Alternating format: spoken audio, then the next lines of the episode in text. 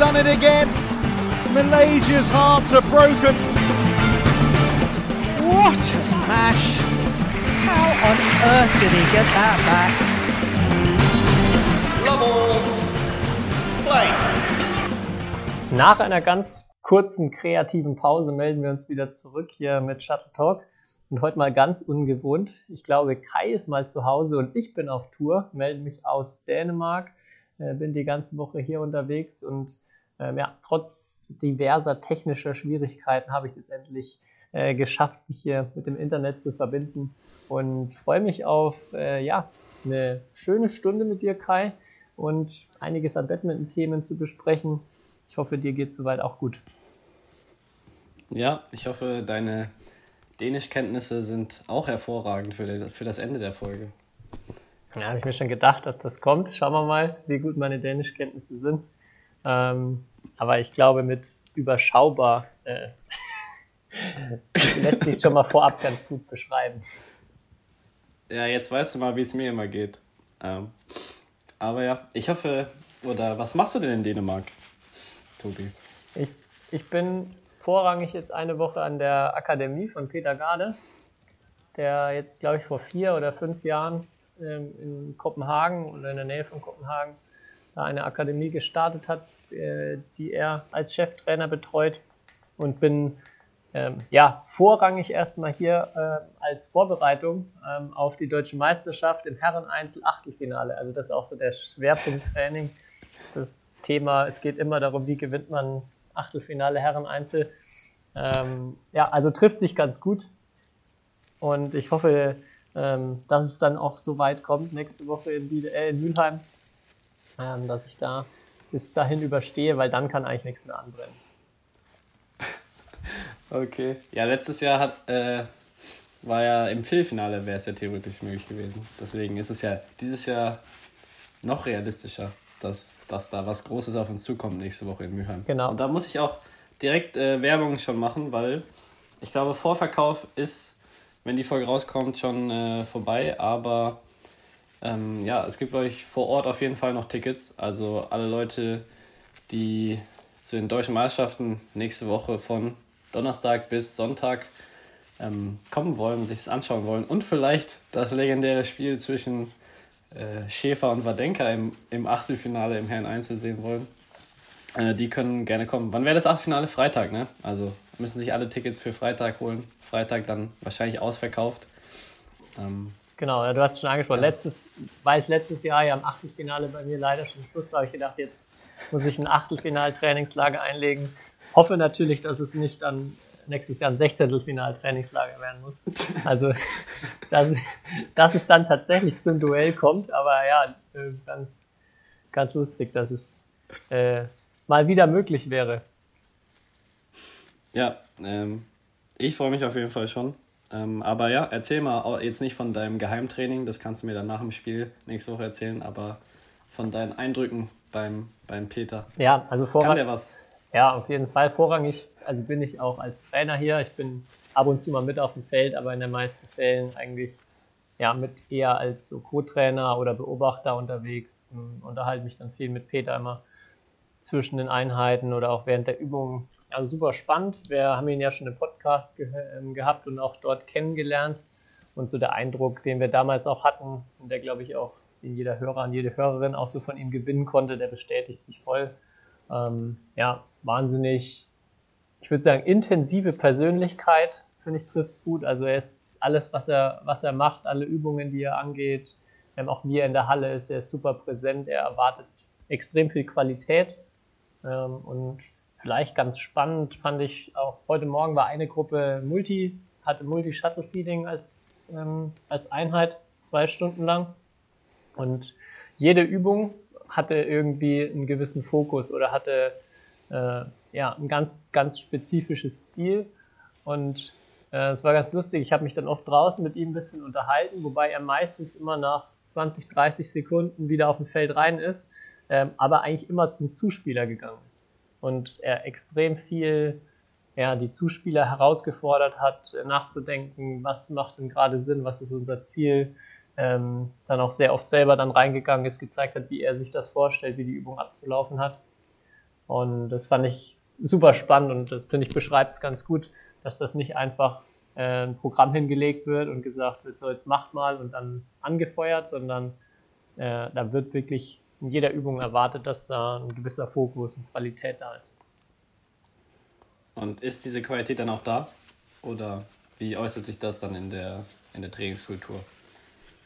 Ja, auf, auf jeden Fall. Also es gibt, ich glaube auch, auch da, wie in jeder Trainingsgruppe, erstmal auch eine Range da. Also Spieler, die da ähm, extrem klar sind, die das auch verinnerlicht haben. Wenn man vor allem dauerhaft in so einem Trainingssetup ist, wird das dann, glaube ich, irgendwann auch ein ähm, bisschen selbstverständlicher.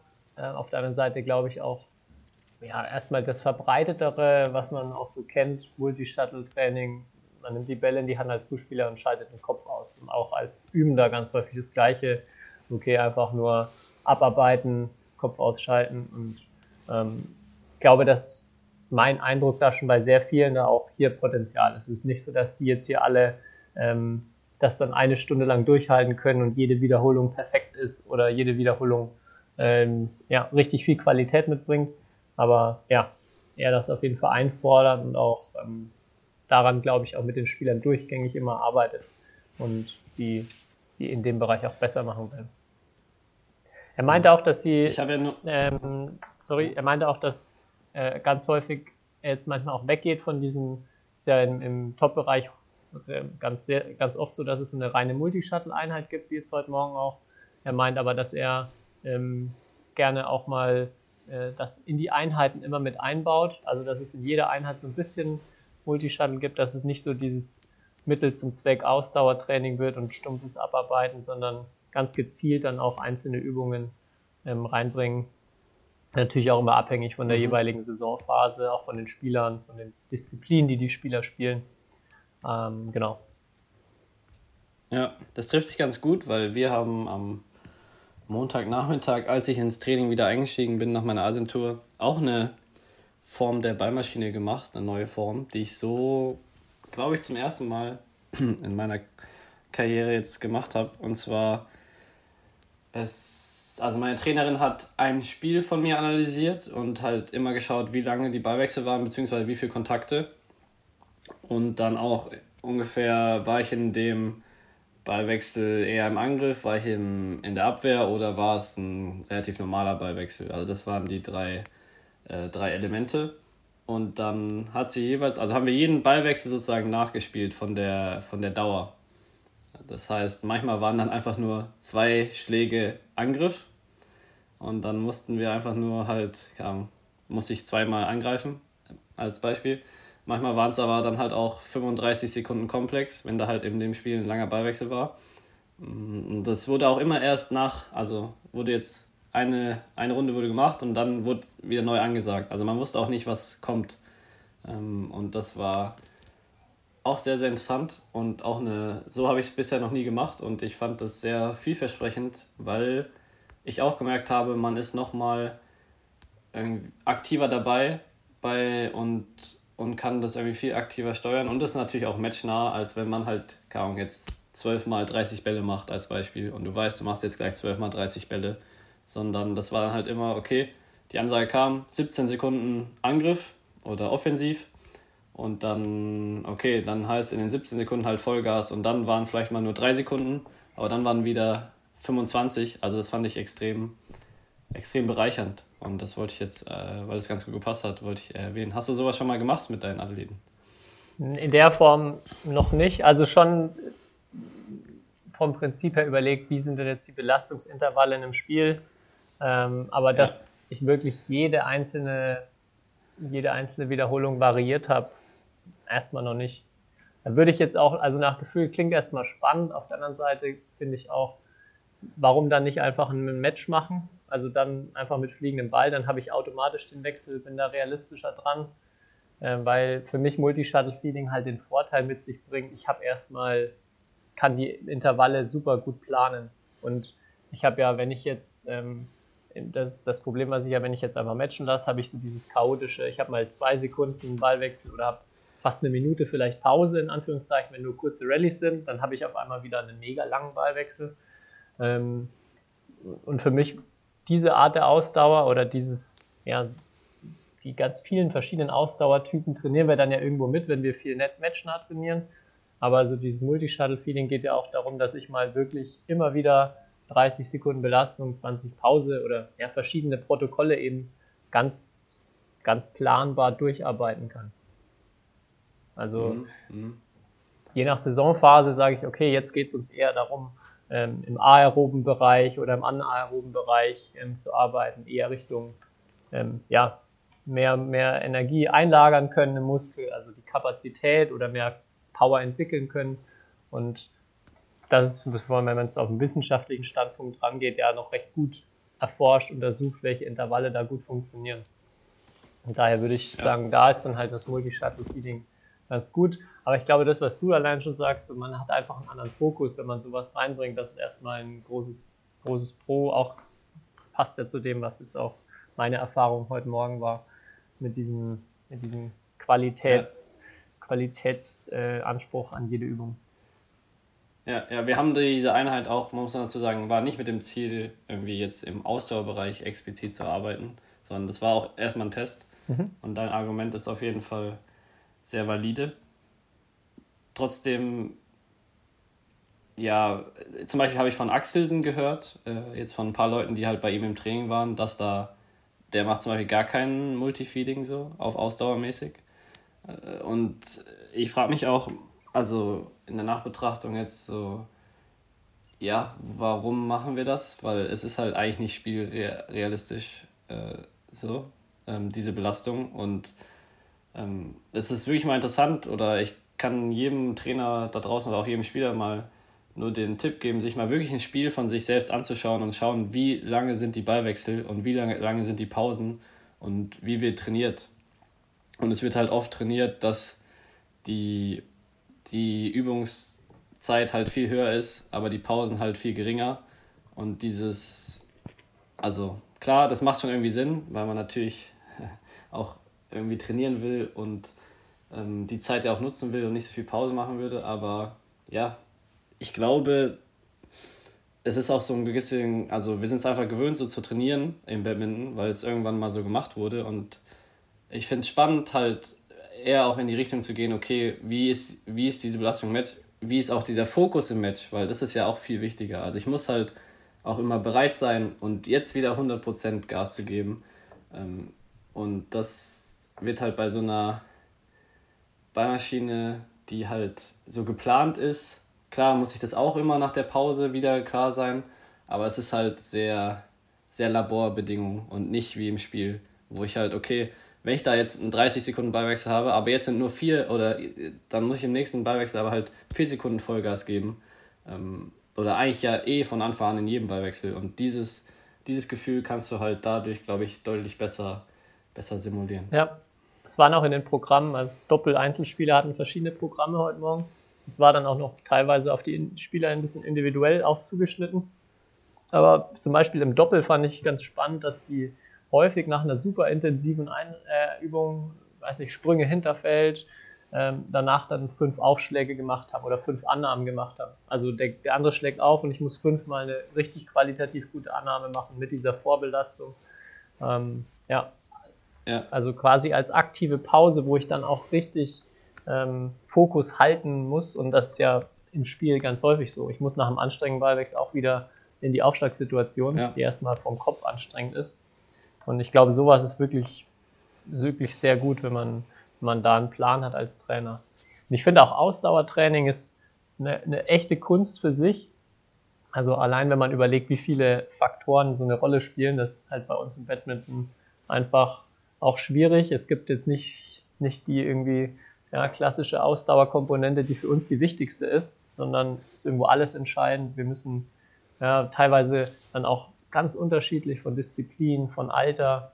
Manchmal müssen wir ganz viel Laktat aushalten, in manchen Spielen kommt gar kein Laktat zustande. Dann, äh, ja, Ausdauer, also Grundlagenausdauer brauchen wir erstmal im Spiel relativ wenig, brauchen es aber dann halt nach dem Spiel, um wieder regenerieren zu können. Also es kommen so viele Aspekte zusammen. Und da ist, finde ich, die Kunst als Trainer, da so ein, erstmal einen Überblick zu haben und dann auch ein klares Ziel zu verfolgen mit seinem Training. Also wenn ich zum Beispiel sage, ja, meine Spieler sind ich merke einfach, die sind im zweiten, dritten Runde, werden die zu schnell müde. Dann verstehen, okay, an welchem System in meinem Körper liegt das und welches Programm kann ich jetzt wählen oder welchen ähm, Modus kann ich jetzt im Training wählen, um daran, daran besser zu werden. Weil ich glaube, ganz häufig, es wird viel Multi gemacht, auch, auch im Vereinstraining. Äh, es ist aber immer, ja, ich habe ein cooles Programm gesehen, komm, das machen wir, wir ballern da rein. Die Leute haben auch da voll Bock drauf, weil es macht schon auch Spaß, sich da auszubelasten und alles zu geben. Aber wenn man ehrlich ist, hat man häufig und auch, ja, muss ich auch, auch selber sagen, häufig macht man Training und hat gar keinen so einen richtigen Plan, was man jetzt eigentlich in dem Körper für Prozesse auslöst mit Intervall XY oder 16 Bällen, 20 Bällen. Also das, deshalb echt eine richtige Wissenschaft und ich glaube auch häufig besser, wenn man dann ein bisschen spielnäher äh, Übungen wählt, viel in dem Modus auch trainiert. Ja, ja, stimme ich dir, stimme ich dir zu. Auf jeden Fall. Was, was hast du sonst noch mitgenommen? Ich habe noch einen, einen abschließenden Punkt, der auch nochmal zu Peter, ähm, der das, finde ich, sehr gut, sehr gut zusammenfasst. Ähm, ich habe gestern selber dann auch ein Athletikprogramm mitgemacht und dann war der Timer äh, auf Intervall 31 und 21 oder 29 und 21 Sekunden oder so gestellt. Ähm, nee, 30, 30 Sekunden, 21 Sekunden war es. Und habe ich nämlich mal kurz drauf geguckt ähm, und habe dann so erst gedacht oder gefragt, okay, halt die 21 aus Versehen eingestellt. So, nee, nee, hat alles einen Plan. Wir haben ähm, viel experimentiert und er hat da wirklich im Sekundenbereich auch in diesem Athletiktraining ähm, ja, gemeint rum experimentiert von 23 auf 25 auf 21 und ähm, ja, da auch fand ich, hat es ganz gut beschrieben, wo man denkt, ja, eine Sekunde hin oder her macht auf 30, 20. Nee, hat er, er ist ihm total wichtig, da auch ähm, in so einem, so einem Bereich auch an Details ranzugehen. Ja, krasser Perfektionist auf jeden Fall. Weißt du, Jen wären es ja, wären 21 Sekunden auf dem Timer, wären ja 15 gewesen. Beziehungsweise auf jeden Fall nicht bei der Pause eine Sekunde mehr, sondern eher bei der Übung. Genau. Aber da habe ich äh, auch Thema Ausdauer. Wir hatten heute wieder den guten alten Laktattest oder Lauftest oder wie man auch immer äh, das nennt. Und dann habe ich mit dem, der vom USP da war, auch so über, über Sportler gesprochen die halt so gerne mal da irgendwelche Tricks machen, so, weil du musst ja dann, du läufst da drei Minuten eine Stufe, also eine bestimmte Geschwindigkeit und dann hast du 30 Sekunden Pause und dann musst du eigentlich wieder weiterlaufen. Und dann, dass da halt Leute gibt, die halt gerne irgendwie dann, da geht der Schuh auf in der Pause, dass die Pause halt länger wird und so weiter. Und ich habe dann halt die Frage, also auch ich als Typ, ich habe die Frage gestellt, ja, das ist schon eigentlich verrückt, dass es selbst im Hochleistungssport solche Typen gibt, die sich dann bei so einer Belastung halt irgendwie äh, Pausen erschleichen oder so.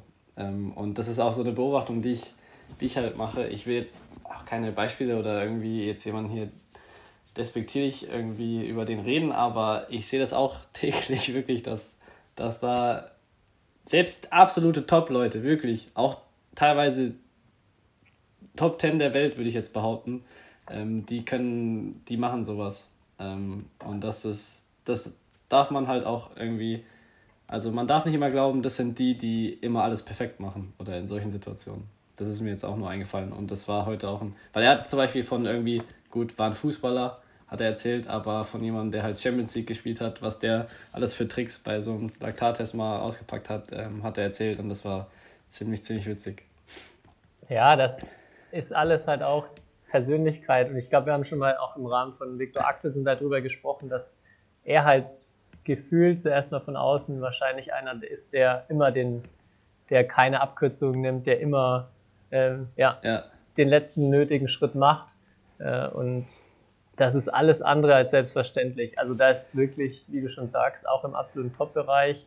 Und da spielt auch, glaube ich, Geld keine Rolle mehr. Also weil oft dann gesagt wird, ja, wenn ich jetzt dafür so und so viel Millionen bekommen würde, dann würde ich mich auch jeden Tag dahin stellen. Ja. Schlimmste Argument. Das wirklich, ist wirklich, das ist wirklich zum Kotzen, das zu hören. Ähm, also auch hochbezahlte Sportler trainieren deshalb nicht härter, sondern die haben die gleichen persönlichen Challenges mit Ausbelastung und dieser angenehme Ausweg, der sich dann halt oft bietet oder dieses Misserfolgs vermeiden, was glaube ich bei diesen Testern auch ins Spiel kommt, dass ich weiß, ja, wenn ich jetzt hier nochmal bisschen schummel, dann kann ich eine Stufe weiterlaufen. hilft eigentlich keinem, sondern schadet mir eher selber. Aber äh, ja, es ist halt erstmal so der, der kurzfristige, angenehme Ausweg, den ich glaube, wir alle schon manchmal weniger, ja. manchmal häufiger gegangen sind. Ja, auf jeden Fall. Ähm, und jetzt aber eine Frage hätte ich noch zu so der Trainingsgruppe. Also ist er dann sehr bestimmt in seinen Ansagen, Peter Garde, oder ist er, also lässt er auch seine Spieler, weil, weil eigentlich der dänische Weg ist ja auch, man hat starke Persönlichkeiten als Spieler, man lässt die Spieler auch viel irgendwie aktiv bestimmen, was sie im Training machen und so weiter. Und sie selbst halt sollen reflektieren und sagen und merken, wo müssen sie besser werden. Merkst du das bei ihm auch oder ist er eher so ein Coach dann doch, der wirklich mehr sagt, okay, seine Überzeugung halt reinbringt? Eher letzteres. Also es gibt auch auf jeden Fall Momente, wo, ähm, wo man merkt, ja, er, er fordert jetzt auch den Spieler oder bringt den Spieler oder die Spielerin in eine Situation, wo man nachdenken muss oder wo man auch vielleicht selber entscheiden muss, was macht man jetzt, äh, wo setzt man jetzt seinen Fokus. Aber ansonsten mein bisheriger Eindruck, ich bin jetzt ja auch noch ein paar Tage hier, äh, ist aber erstmal, dass er schon klar der Chef ist und auch äh, ja, ein super klares Bild erstmal davon hat, wie hat das und das technisch auszusehen, wie hat das, was ist jetzt hier im Herreneinzel für wichtig, was ist im Dameneinzel wichtig, welche Skills braucht jetzt der und der und der noch, damit damit es den nächsten Schritt geben kann. Und da ähm, mehr Trainersteuerung, als ich so in Dänemark, wie du schon angesprochen hast, häufig mitbekomme. Mhm, mhm. Also hätte ich es mir fast schon gedacht. Aber interessant. Da bin ich mal gespannt, wie du dann nächste Woche hier auf, auftrittst. Mhm. Mit, welchen, mit welchen Weisheiten ich da rechnen muss auf dem Feld. Ja, sei gespannt. Ja, auf jeden Fall. Ähm, nicht nur, also ich bin zum einen natürlich jetzt bei der Akademie bei dem Training mal mit dabei. Äh, werde ich dann auch nochmal ausführlicher ähm, berichten, beziehungsweise morgen auch oder jetzt, wenn der Podcast rauskommt, mache ich einen Takeover für, für die Instagram-Seite von Yonex. Äh, also da werde ich auch nochmal so ein paar Videos zeigen, mal schauen, was im Training passiert. Nächste Woche habe ich vor, dann auch so die Erfahrungen als, als Video zusammenzuschneiden. Denn neben, dem, neben der Akademie bin ich auch jetzt viel bei Vereinstraining, konnte ich mit reingucken, auch im, im Kopenhagen. Das ist ein Badminton-Club mit äh, über 800 Mitgliedern. Ich bin wirklich, wenn ich diese Hallen und diese Möglichkeiten, die die Vereine haben, sehe, so neidisch und es ist einfach so wunderschön, diese, äh, diese Club-Atmosphäre irgendwie da zu spüren, die da da ist. Ähm, ja, also das ist wieder mal bestätigt sich so, haben wir auch ein paar Mal schon drüber gesprochen. Äh, das ist einfach, glaube ich, das, was Dänemark ausmacht. Was da in den Vereinen passiert, was da in Sachen Badminton los ist. Ja, das ist beneidenswert. Ja, und da kann wahrscheinlich auch, also jeder Hobbyspieler in Dänemark sieht aus, als könnte er irgendwie, hat er eine ganz okay Technik. Also so ist meine Erfahrung. Und auch dieses Gefühl, wenn du in eine Halle kommst und du weißt, es ist eine reine Badminton-Halle und in der Halle wird nur Badminton gespielt. Das ist auch schon irgendwie ja, unbezahlbar und irgendwie ganz anders, als wenn du in so eine Halle kommst, wo du dann erstmal irgendwie die Linien suchen musst, weil da 80.000 Linien sind und dann das Netz aufbauen musst. Ja. Ja, genau. Die Netze stehen schon, dann die Lichter hängen zwischen den Feldern. Das ist auch so geil für Badminton. Ja. Ähm, dann diese runden Hallen oben, wo der Ball auch nie da, oben dagegen gehen wird. Ja, also es, es ist echt schön, schön die, zu sehen, was hier in den Vereinen abgeht. Und ja, Hobbyspieler hoffe, können alle auch, auch ordentlich spielen. Also auch jetzt, wenn man hier in die Akademie geht, sind natürlich sehr viele dänische Spieler auch, die teilweise auch international spielen, die man auch kennt, teilweise aber auch ähm, ja, viele jüngere, jüngere Spieler, und auch da sieht man, da ist einfach eine breite Masse da, die vor allem auf, technischen, auf technischer Seite super gut ausgebildet sind. Ähm, ja, ich glaube mal jetzt, wenn man, wenn ich jetzt gucke, was in der Akademie passiert, vergleichbar natürlich jetzt Deutschland, die Nationalstützpunkte in Mülheim, Saarbrücken sind vom Level auf jeden Fall nochmal drüber, aber dann würde das auf jeden Fall dahinter kommen. Da gibt es erstmal keinen kein Setup in Deutschland, der da, glaube ich, von der Qualität oder von dem, von auch vom Leistungsniveau der Spieler, die da sind, irgendwie äh, rankommen könnte. Ja, und wahrscheinlich, wie du ja sagst, in den Vereinen sieht es ja teilweise genauso aus. Da ist das Niveau dann ähnlich. Ja, auch die Spieler sind teilweise, Also vor allem das, das Akademietraining, das normale Gruppentraining ist immer vormittags, nachmittags sind die meisten dann auch immer im Verein. Oder Individualtraining gibt es manchmal noch, aber sonst, ähm, ja, super viele Vereine, auch jetzt vor allem im Raum Kopenhagen. Ich weiß gar nicht, wie viele große Clubs sind, dass der, den ich gerade beschrieben habe, das ist nur auch nur einer von vielen hier. Hm. Gut, dann hoffe ich, dass du trotzdem wieder zurückkommst nach Deutschland, ins schöne Bayern. Doch, ja, habe ich vor. Ich meine, ich habe vorhin die Nachricht bekommen, dass mein Flug einfach mal gecancelt wird. Von daher oh, ja. mal, mal schauen, wie ich heimkomme, aber es ist ja zum Glück nicht aus der Welt und ähm, kann mich dann, glaube ich, auch mit einer etwas längeren Zugfahrt anfreunden. Auch, auch die Umwelt dankt einem ja. Ähm, aber ja, scheinbar wird das auch noch eine kleine Challenge die Woche werden. Okay, bin gespannt. Ja, dann habe ich noch äh, was mitgebracht, Heil, bevor ich das vergesse. Ich habe es nämlich in der letzten Folge von uns schon vergessen. Ähm, ich hatte vor einigen Wochen auch noch, hatten, hatten wir auch kurz drüber gesprochen, Lehrwartetagung in Hannover. Und da war für den Landesverband NRW auch äh, jemand, den du gut kennst aus der A-Trainer-Ausbildung, ähm, der Hendrik. Äh, du hattest vor ein paar Folgen schon mal von einer Wette mit ihm gesprochen. Und äh, ja, ich habe dir von ihm eine kurze Nachricht mitgebracht. So keine kleine Offenbarung, äh, die ich jetzt auf jeden Fall hier mal mit dir teilen muss. Äh, so zum Thema gewonnen und verlorene Wetten. Äh, die Wette bei dem A-Trainer bezüglich des Spiels bis 7 ähm, ich habe die sieben Punkte gekriegt und du wolltest mir am nächsten Tag noch das Getränk ausgeben. Sind wir leider nicht zugekommen, aber äh, die Richtigstellung wäre gewesen, ich habe die Wette gewonnen, Kai. Schöne Grüße, Shootout von Hendrik. Ja, krass. Was soll ich dazu sagen? Ähm, meine Erinnerung ist auf jeden Fall anders, aber ich glaube, ich, ich bin einfach ein Typ, der, der speichert Dinge immer so ab, dass ich immer gewonnen habe. Und das, äh, das tut mir dann sehr leid, wenn ich hier für Fake News gesorgt habe. Aber ich erinnere mich jetzt im Nachhinein auch daran, dass er mich beim Essen eigentlich darauf angesprochen hat, dass ich ihm noch ein Getränk schulde. Mm, aber es können nicht viel mehr als sieben Punkte gewesen sein. Das muss ich zur Verteidigung sagen. Aber äh, ja, nehme ich auf jeden Fall auf meine Kappe und ich hoffe, dass es eine der wenigen Unwahrheiten war, die ich jetzt hier in dem Podcast erzählt habe. Okay, ich glaube, ich glaube er wird es dir verzeihen, wenn, das, wenn du das Getränk noch springen lässt. Ja. ja und es, Aber Henrik, guter Mann. Ja, guter Mann. Auf jeden Fall. Shoutout hier an der Stelle auch an ihn. Ähm, ich habe auch gerade noch hier gesehen, bei dir gibt es ja auch News. Du hast äh, deinen Vertrag verlängert mit dem Ausrüster deines Vertrauens. Ähm, ja, du kannst ihn ruhig nennen, wenn du eben schon äh, über dein, äh, dein Takeover bei deiner Marke gesprochen hast. Dann kann ich auch sagen, dass ich bei Victor verlängert habe. Ja. Was, mich, was mich da voll interessieren würde, vielleicht ja auch einige andere, ähm, sind, sind das wirklich länger währende Verhandlungen oder, also du musst natürlich jetzt nicht, keine Details erzählen, aber geht das, geht das re relativ schnell in der Regel, dass man sich da einigt oder geht das dann schon auch hin und her und dass man da ähm, auch als Spielerseite erstmal verhandelt, sich irgendwo Rat einholt oder wie ist das so? Auf jeden Fall. Also da gibt es Unterschiede.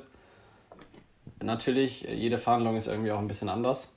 Mm, es war jetzt nicht die längste Verhandlung, die ich jemals hatte, aber es ging auch ein, zwei Mal hin und her, auf jeden Fall. Und da wurden die gegenseitigen Erwartungen auf jeden Fall abgesteckt. Und natürlich ist auch so, dass man auch wenn ich bei Victor jetzt, glaube ich, bei seit 17 Jahren bin und wahrscheinlich dann jetzt auch äh, meine ganze Karriere, dass ich auch trotzdem, oder man spricht auch mit anderen Marken, ich glaube, das gehört ganz, ganz normal dazu. Und ja, bisher hat mir Victor aber immer das beste Gesamtpaket geliefert und ähm, ja, ähm, aber es ist, es ist sehr ungewohnt, weil wir nicht so oft in so einer Situation sind natürlich und ich jetzt in dem Sinne auch keinen Manager habe aber ich habe natürlich zwei, drei Leute, die mich da beraten. Und äh, ja, es, es ist aber auf jeden Fall immer, immer irgendwie was Besonderes, dann über seinen, über seinen Ausrüstervertrag zu, zu sprechen, finde ich. Ja, kann ich mir gut vorstellen. Ähm, hast du schon mal irgendeine lustige Klausel in einem Vertrag gehabt? Das wäre es eigentlich mal, das, das hätten wir, wenn ich das vorher gewusst hätte, hätte ich mit dir jetzt noch irgendwas aushandeln müssen, was du dir in den Vertrag schreiben lassen willst. Ähm, weiß ich nicht, aber auf jeden Fall mein, also dieser Podcast hier ist auf jeden Fall auch immer ein, äh, auch ein Argument für meinen, für meinen Vertrag. Äh, auch wenn ich jetzt, oder wenn wir jetzt hier jetzt ja nicht so viel Werbung oder so betreiben, aber dieser Podcast trägt, glaube ich, auch für mich dazu bei, dass ähm, meine Wahrnehmung bei, bei Ausrüstern auf jeden Fall ein bisschen besser ist als davor. Ja, vielleicht wird es wirklich äh, nochmal helfen, wenn du dir so Star-Allüren zulegst, dass du dann so sagst in der Verhandlung, also wenn man mich jetzt hier ablichtet, mein rechtes Ohr darf auf keinen Fall zu sehen sein, jetzt im Katalog oder auf Bildern. Ach, sowas meinst du? ja, ja.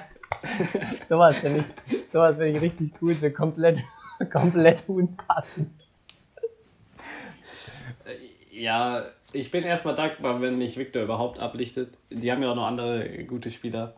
Ähm, aber ja, das wäre, merke ich mir fürs nächste Mal dann, dass, dass man mich nur von, weil ich habe eigentlich, ich habe eine Seite, von der sehe ich besser aus auf dem Foto auf jeden Fall. Das müsste ich eigentlich mal, müsste ich mal angeben. Oder ähm, mache ich beim nächsten Mal. Oder du, du lässt eben aufnehmen, dass du zum Super Bowl drei Tüten Chips immer noch dazu bekommst.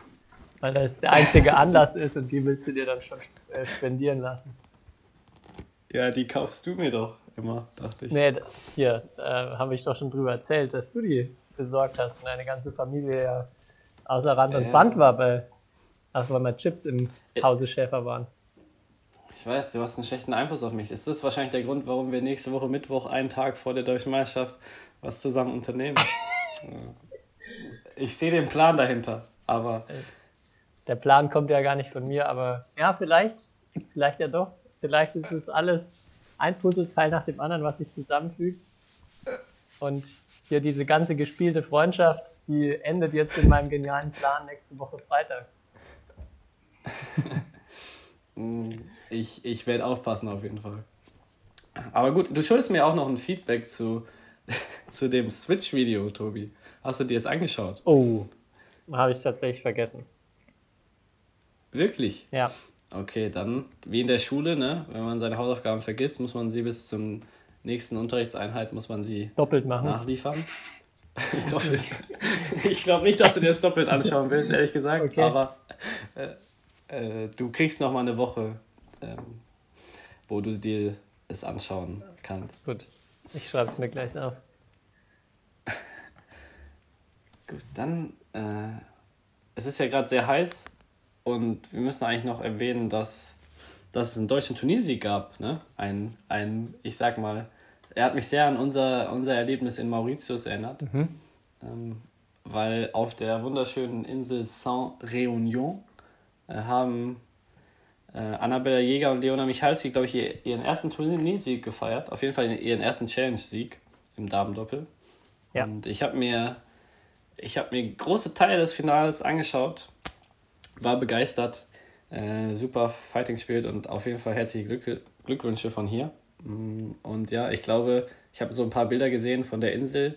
Sah schon sehr, sehr schön aus. Und das sind wirklich auch immer sehr, sehr schöne. Also da ist das Badminton-Leben auf jeden Fall sehr schön, wenn man auf, an solchen Orten Turniere spielen darf. Da ist ja gar nicht so weit weg ich. von Mauritius. Ja, ja, noch ein ja. bisschen mehr, mehr im Ozean noch, aber äh, ja. Er ist die Nachbarinsel, ja. Sollten wir ja. vielleicht doch mal angehen. Auf jeden Fall ja, von meiner Seite auch. Äh, Glückwunsch, hat mich auch sehr gefreut, als ich es gesehen habe. Und ja, Kai, vielleicht ja dann in ein paar Jahren auch unser erster Doppelsieg äh, auf der Insel, nachdem wir es damals ja knapp verpasst haben. Vielleicht gehen wir das ja nochmal ja. irgendwann an. Ja, aber das ist, darauf bin ich eigentlich immer noch stolz, dass ich ein Turnier international, oder, nee, ich habe sogar als ein Turnier gespielt, aber ein, sagen wir mal, ein Turnier mit dir und wir waren einmal im Finale. Das war, ist auf jeden Fall eine gute Quote. Aber ja, damals in Mauritius, ich erinnere mich noch, da gab es einen Schiedsrichter, der nicht aus Mauritius kam, glaube ich. Und der kam nämlich von Saint-Réunion.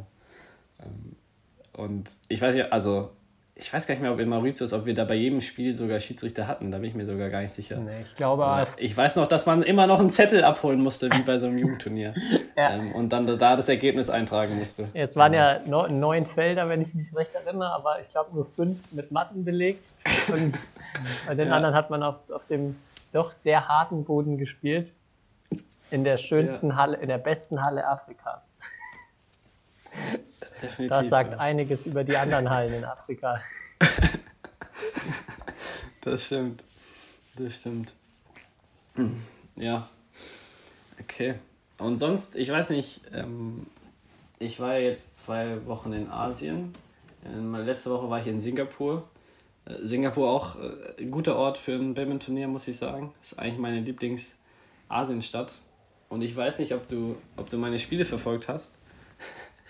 Aber ich habe mich wieder mit äh, meinem Schiedsrichter angelegt. Ähm, muss ich. Ja, ich habe das. ich hier erwähnen? Ich habe nur das Bild gesehen. Also ich habe äh, leider nicht, leider nicht das Spiel gesehen. Aber ja, oh, da bin ich sehr gespannt. Ja, erstmal muss ich ein bisschen, muss, muss ich ein bisschen weiter ausholen, weil die, ähm, die Geschichte ging eigentlich schon in meinem ersten Spiel los. Da habe ich ja gegen Kalle Koljon gespielt. Ähm, und da habe ich im ersten Satz, es waren sehr, sehr schwierige Bedingungen, es war sehr viel Wind in der Halle und da habe ich im ersten Satz 13-0 geführt.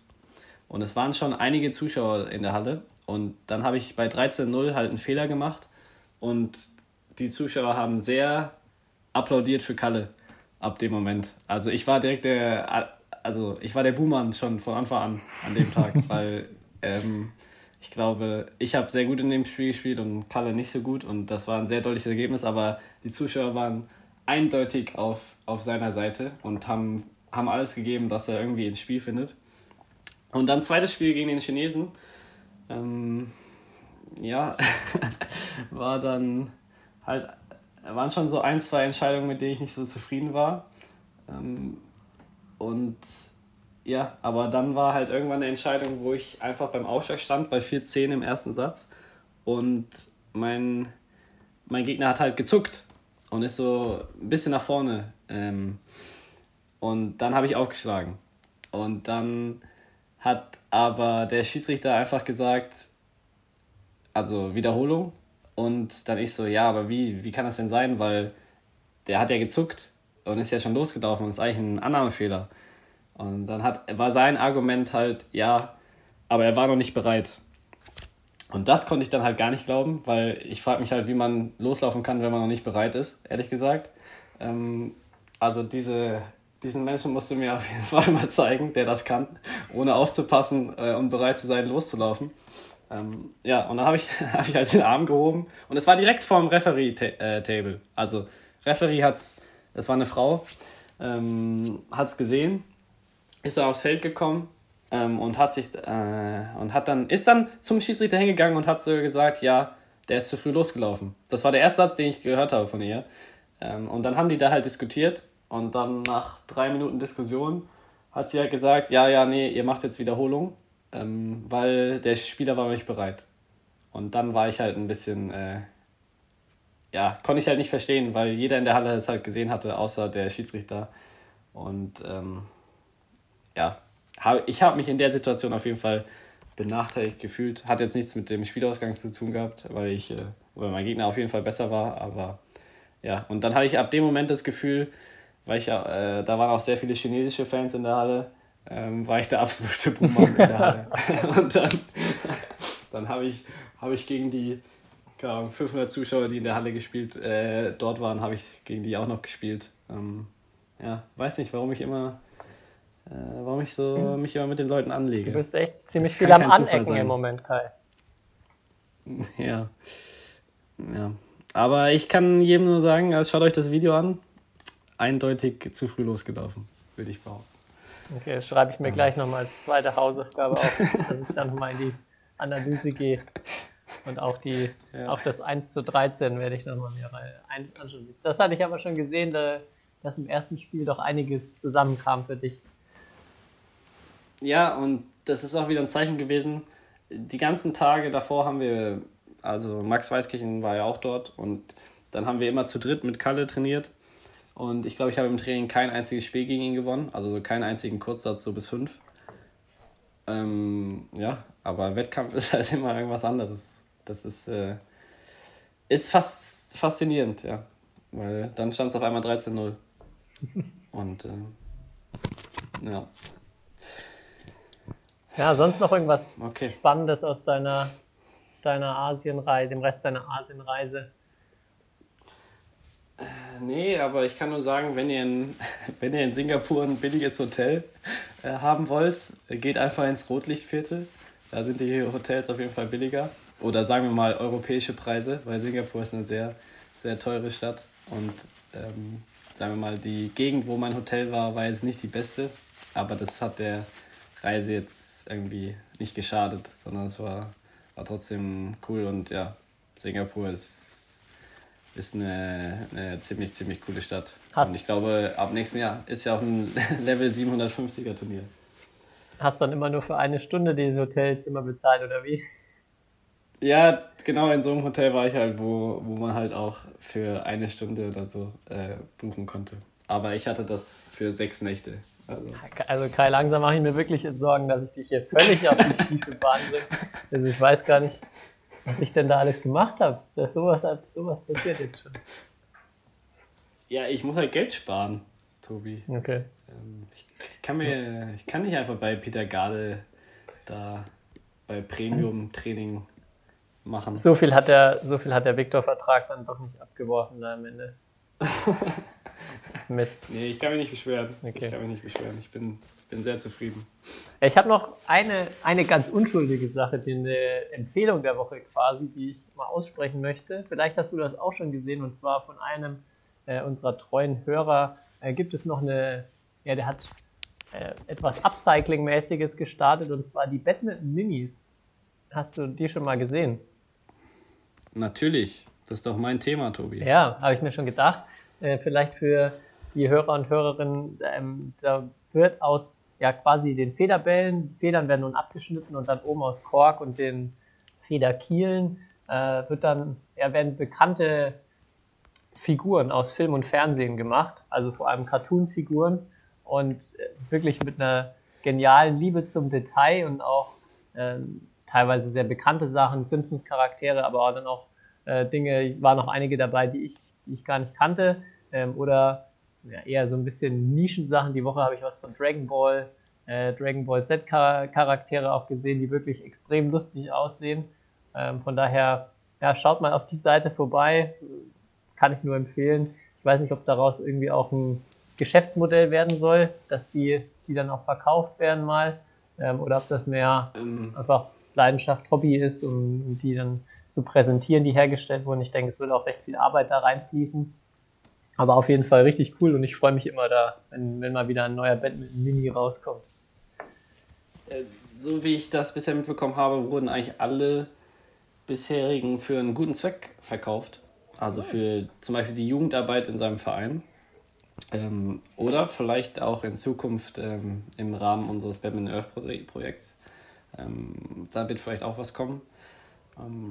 Ja, und auch wo wir schon bei dem, bei dem Thema sind, haben sich extrem viele Vereine äh, zurückgemeldet äh, wegen unserem Recycling-Projekt. Das ist auf jeden Fall extrem, extrem cool und vielen Dank dafür. Und ja, also manche Vereine haben es auch geteilt, dass sie da mitmachen auf Social Media und so weiter. Das hilft uns natürlich umso mehr, weil ähm, je mehr Leute davon mit oder ja, Wind kriegen, desto mehr melden sich dann auch bei uns und das ist dann wie so eine Lawine, die langsam startet und deswegen für alle, die da mitmachen, äh, macht da ruhig gerne auch Werbung dafür, auch bei anderen Vereinen oder wenn ihr auf Turnieren seid, äh, sprecht über, darüber.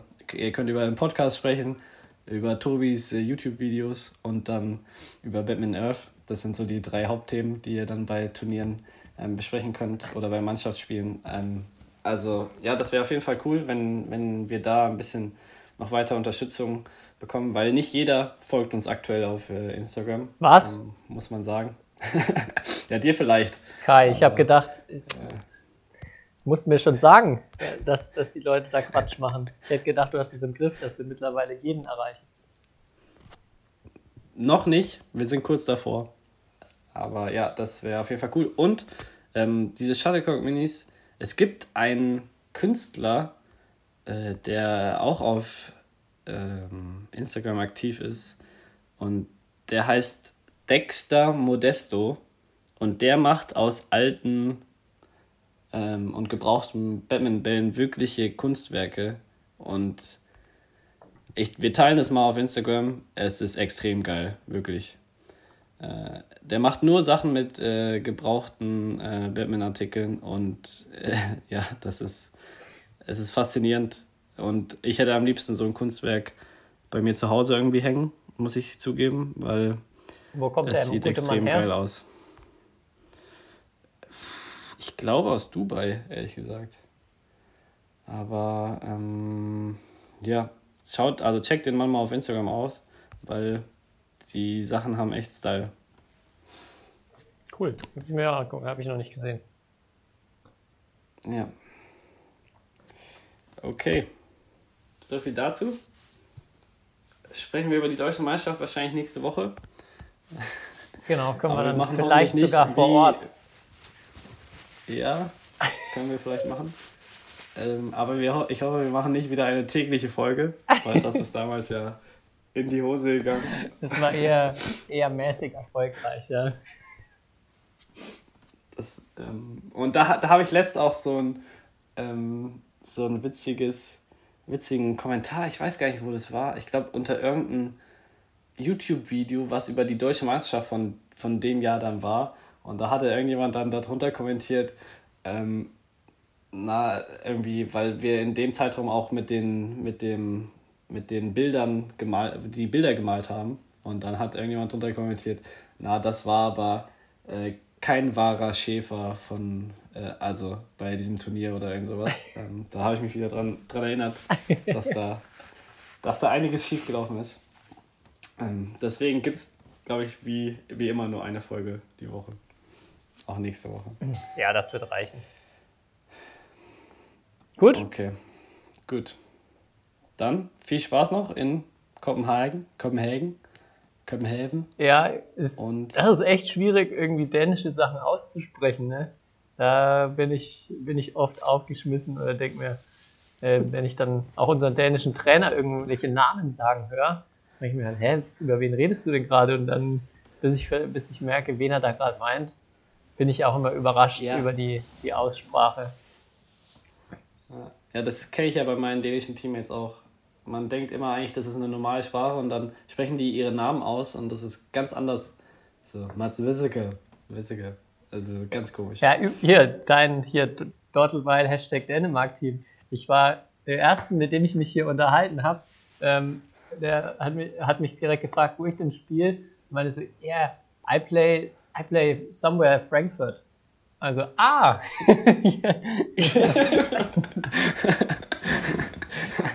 Ja, da laufen noch ein paar andere rum. Also, da findest du überall jemanden, der dafür für Funball spielt. ja, also habe ich den neuesten dänischen Funballer schon getroffen. Cooler Typ, auf jeden Fall. Wenn ihr euch da geholt habt. Ähm, ja. Dann Ja, vielversprechend. Gut, dann So bis viel- nächste Woche, Tobi. so viel von uns. Komm gut nach Hause, dann. Ja, ich hoffe, dass das Ganze klappen wird. Und dann bleibt mir nur noch zu sagen, Favel, Oktakt Fordi, du Lütete. Traumhaft. Bis nächste Woche. Ciao, ciao. History is made. Lin Dan has done it again. Malaysia's hearts are broken. What a smash! How on earth did he get that back?